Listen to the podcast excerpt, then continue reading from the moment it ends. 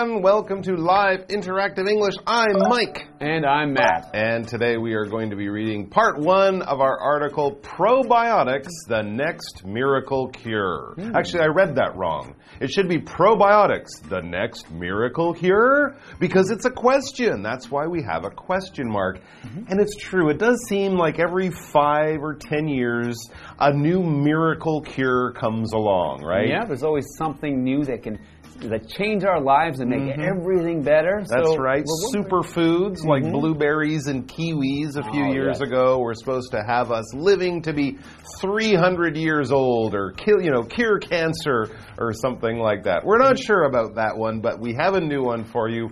Probiotics. Mm-hmm. So is this the next miracle cure? What do you know about probiotics? Mm-hmm. I don't know a lot. I know I've seen some like yogurts in the mm. store that claim to be probiotic yogurts. Right. It's kind of about keeping your stomach happy and healthy, Mm-hmm. having it process food really well. And you're right, people take yogurt or they might take supplements, things Mm-hmm. they add into their food, like vitamins, but something slightly different, in order to have good, I've also heard the term gut health. Okay, right. Your, So- your guts are kind of your stomach and all those tubes that go down to where your food comes out. So if you have a happy stomach, Mm-hmm. if your food is being processed in your body well, you're going to live to be a thousand years old. okay, Maybe well, not, but I will. you Uh, will. Yeah. you definitely Yeah. will. And the rest of us, we might have a happier, healthier life. Okay, well, I look forward to finding out if probiotics really are the next miracle cure. Me too. So let's get into it.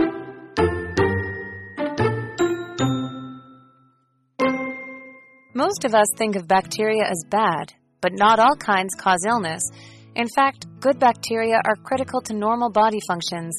When these helpful varieties are consumed in food or supplements, they're known as probiotics, and they're believed to have a wealth of benefits. Since the majority of helpful bacteria are found in our intestines, probiotics are especially valuable for maintaining gut health. People suffering from problems like food poisoning or constipation may feel better after taking probiotics. Good bacteria might also help your immune system work better, thus making it easier for you to fight off infections. Some research has even suggested that probiotics can improve mood disorders like anxiety and depression.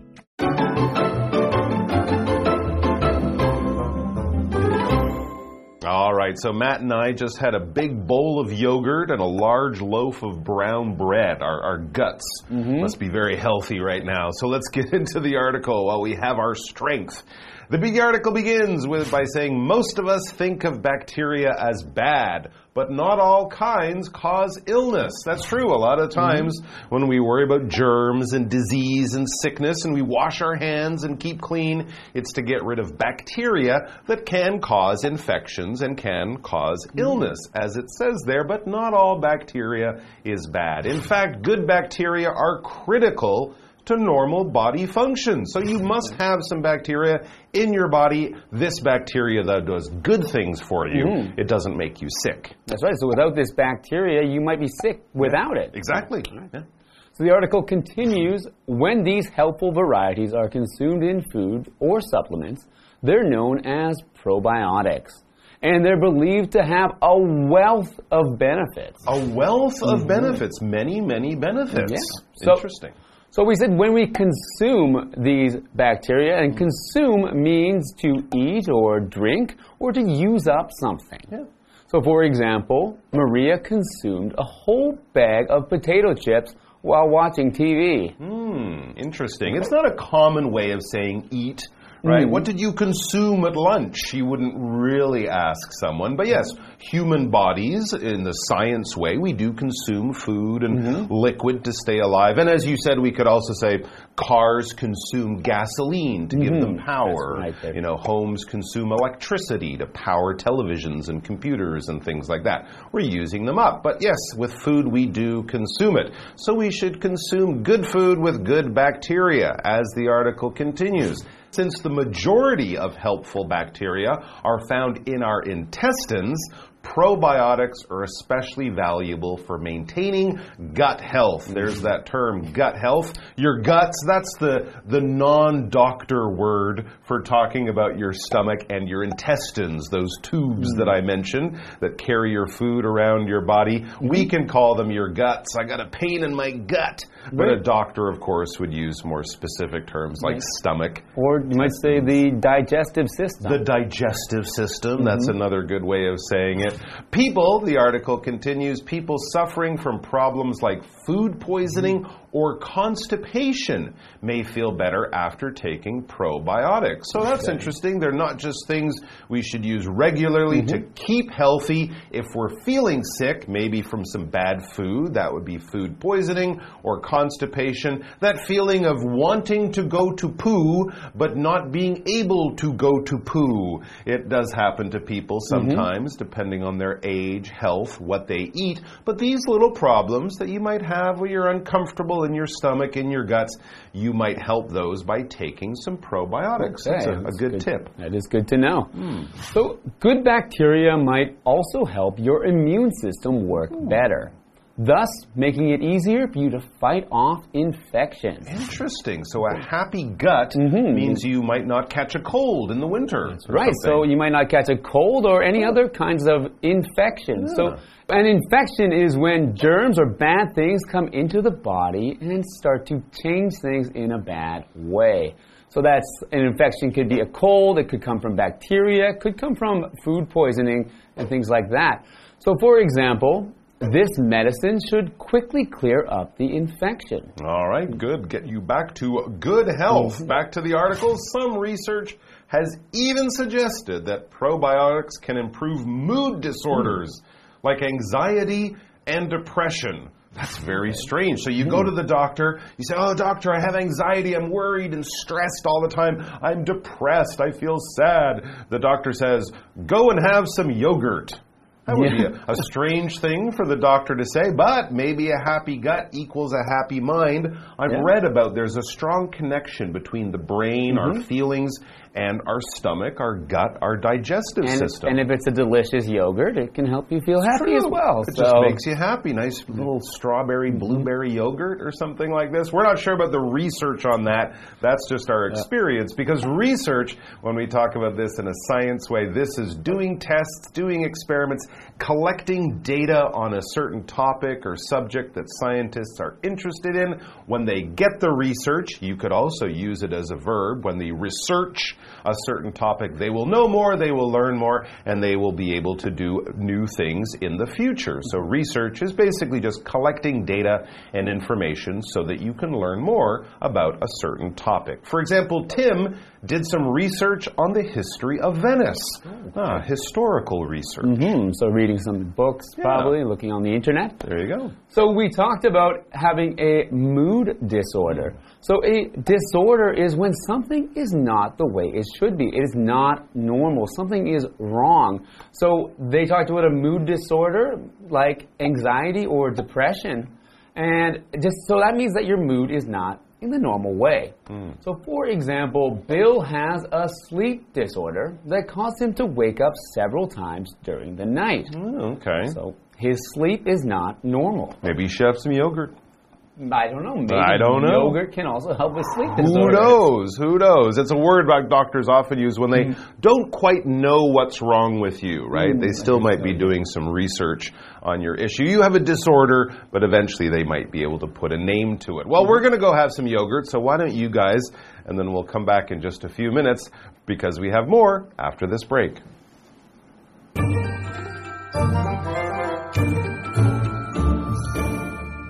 Hello，大家好，我是 Hanny。今天的课文标题是 Probiotics: The Next Miracle Cure。益生菌，下一个万灵丹是吗？好，probiotic 是益生菌的意思，它的字首 P R O 就表示支持啊、赞成什么的，或者是亲什么什么的。好，那么 miracle cure 则是指神奇的药物或疗法。大多数人都认为细菌是不好的，可是并不是所有种类的细菌都会导致我们生病。事实上啊，好菌对于正常的身体功能非常重要。那么在食物或是补充剂当中被食用的这些有益菌种称为益生菌。它被认为说是有许多益处的，像是维持肠道健康啊，帮助免疫系统运作的更好，让你更容易抵抗感染等等。有些研究甚至表示，益生菌可以改善焦虑和忧郁等等的情绪失调。我们来看单字 consume，consume 它表示吃喝或者是耗费消耗。那么 infection 则是指感染传染病。那么 research 或是念作 research，它可以当名词或动词来表达研究调查。disorder 这个字啊，它可以指疾病或者是身体机能的失调。像文中的 mood disorder 就是情绪失调。这边一个重点，我们进入文法时间。好，我们来看第一个重点是主词加上 be believed to 加上原形动词，可以表达说一般认为怎么样。据信怎么样？那这是用被动语态来表达这种公认或是普遍的事实。我们也可以用 it 来当虚主词，把它改写成 it is believed that 主词加动词。举例来说，The temple is believed to be over eight hundred years old。你也可以说 It is believed that the temple is over eight hundred years old。一般认为那座寺庙呢有超过八百年的历史。好，这边一个延伸的学习。公认的是呢，如果是发生在过去的时候，句型中的不定词 to be，我们要把它改成不定词完成式，也就是，我们要把句型写作主词加上 be believed to have，再加上过去分词 pp。举例来说，The temple is believed to have been built in the 13th century。人们认为那座寺庙建于十三世纪。有没有看到我们 to 后面是接 have been built？好，那这句话课文中。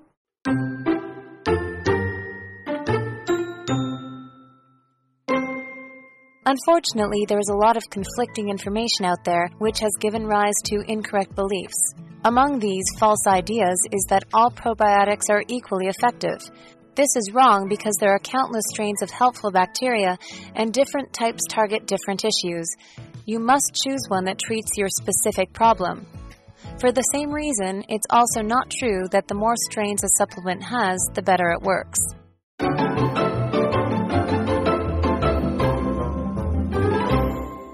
Welcome back. So, we've just learned about how probiotics can not only help your gut health, but they can also help you to protect yourself from infections, mm -hmm. and they can help with other disorders like sleep disorders, anxiety, anxiety, yeah. things like that. So let's find out more about what probiotics can do for you. Unfortunately, there's a lot of conflicting information out there, mm. which has given rise to incorrect beliefs. Among these false ideas is that all probiotics are equally effective. Ah, okay. I remember this with those superfoods that we mentioned, right? Kiwis, yes, blueberries, they're good for you. But some people started to think, oh, well, if I have cancer, I can just eat blueberries and I'll get better. Sometimes the science and the headlines that we read in the newspaper don't always match up. Mm -hmm. And of course, people can say things are true, but doesn't necessarily mean they are. And this is also an issue with probiotics. Now, so some bacteria is better than other bacteria. That's an important thing to remember. Believing that they're all the same or all equally effective, mm, this is wrong because there are countless strains of helpful bacteria and different types target different issues. Okay. okay. So you need to do a little bit more research or mm -hmm. go and see a doctor to find out what your issue is and which probiotic mm -hmm. would be right for you. So it might not be the same probiotic for things like a mood disorder yeah. as it is for food poisoning or constipation. Exactly. We are not doctors, even if we read lots of articles on the internet or in newspapers. Often these issues are much more complicated than the newspapers let us know. What is an issue? An issue in this sense is probably a problem. It's some kind of mm-hmm. disorder. We could also use that if we're talking to a doctor. I have a sleep issue. I have a sleep disorder. I have a sleep problem. Or if you have an issue with a certain person or something in your life, it's kind of something that's not really going smoothly. There's a bit of a problem. You might need some help or advice to fix this problem or this issue. For example, the issue with the computer program was solved after Susan worked on it. Cyber Susan. That's what we call her. Mm -hmm. She's a doctor of computers. She's amazing. Any issue, she can solve it. That's right. Isn't there a saying like, uh, you have an issue, here's a tissue? Oh, that's not a very nice way to care about someone's issue. Yeah, so you don't care the person might be crying, so you can give them a tissue. I'll use the tissue while Susan fixes my computer issue. Thank you, Susan. so go on. You must choose one that treats your specific problem. For the same reason, it's also not true that the more strains a supplement has, the better it works. Ah, You true. can't just throw all of the probiotics into one thing. It's not going to make it better because you're not treating the specific problem or issue that you have. I see. It's kind of it's not really like those multivitamins. We need lots of different vitamins, but taking lots of different probiotics isn't better than taking the one that is correct for your disorder or issue. Good things to remember and also good things to talk to your doctor about. All right, that's all the time we have for today. We've enjoyed spending some time with you and my gut has also enjoyed spending some mm-hmm. time with you, so that's good. Mm-hmm. I'm feeling happy today, and we'll be back tomorrow with more. So we'll see you then. All right, see you next time. Bye bye.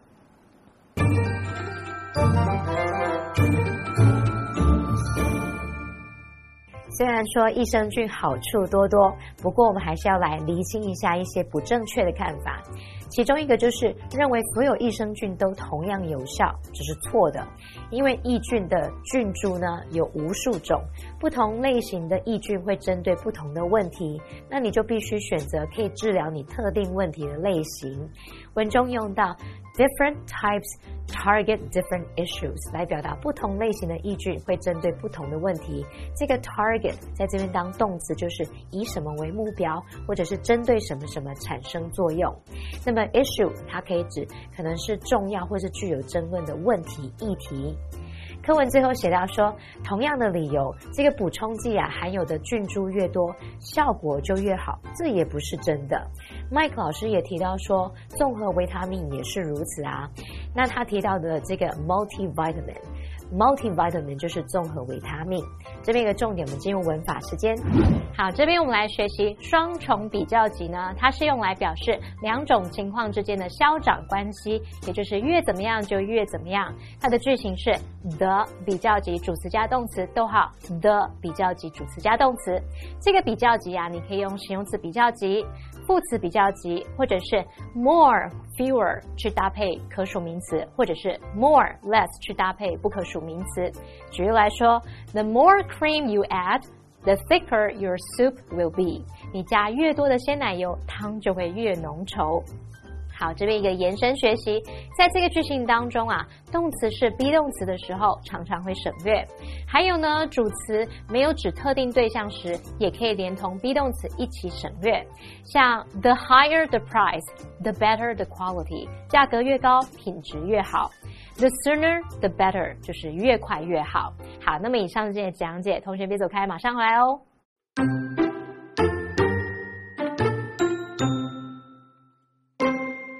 Most of us think of bacteria as bad, but not all kinds cause illness. In fact, good bacteria are critical to normal body functions. When these helpful varieties are consumed in food or supplements, they're known as probiotics, and they're believed to have a wealth of benefits. Since the majority of helpful bacteria are found in our intestines, probiotics are especially valuable for maintaining gut health. People suffering from problems like food poisoning or constipation may feel better after taking probiotics. Good bacteria might also help your immune system work better, thus making it easier for you to fight off infections. Some research has even suggested that probiotics can improve mood disorders like anxiety and depression. Unfortunately, there is a lot of conflicting information out there which has given rise to incorrect beliefs. Among these false ideas is that all probiotics are equally effective. This is wrong because there are countless strains of helpful bacteria and different types target different issues. You must choose one that treats your specific problem. For the same reason, it's also not true that the more strains a supplement has, the better it works.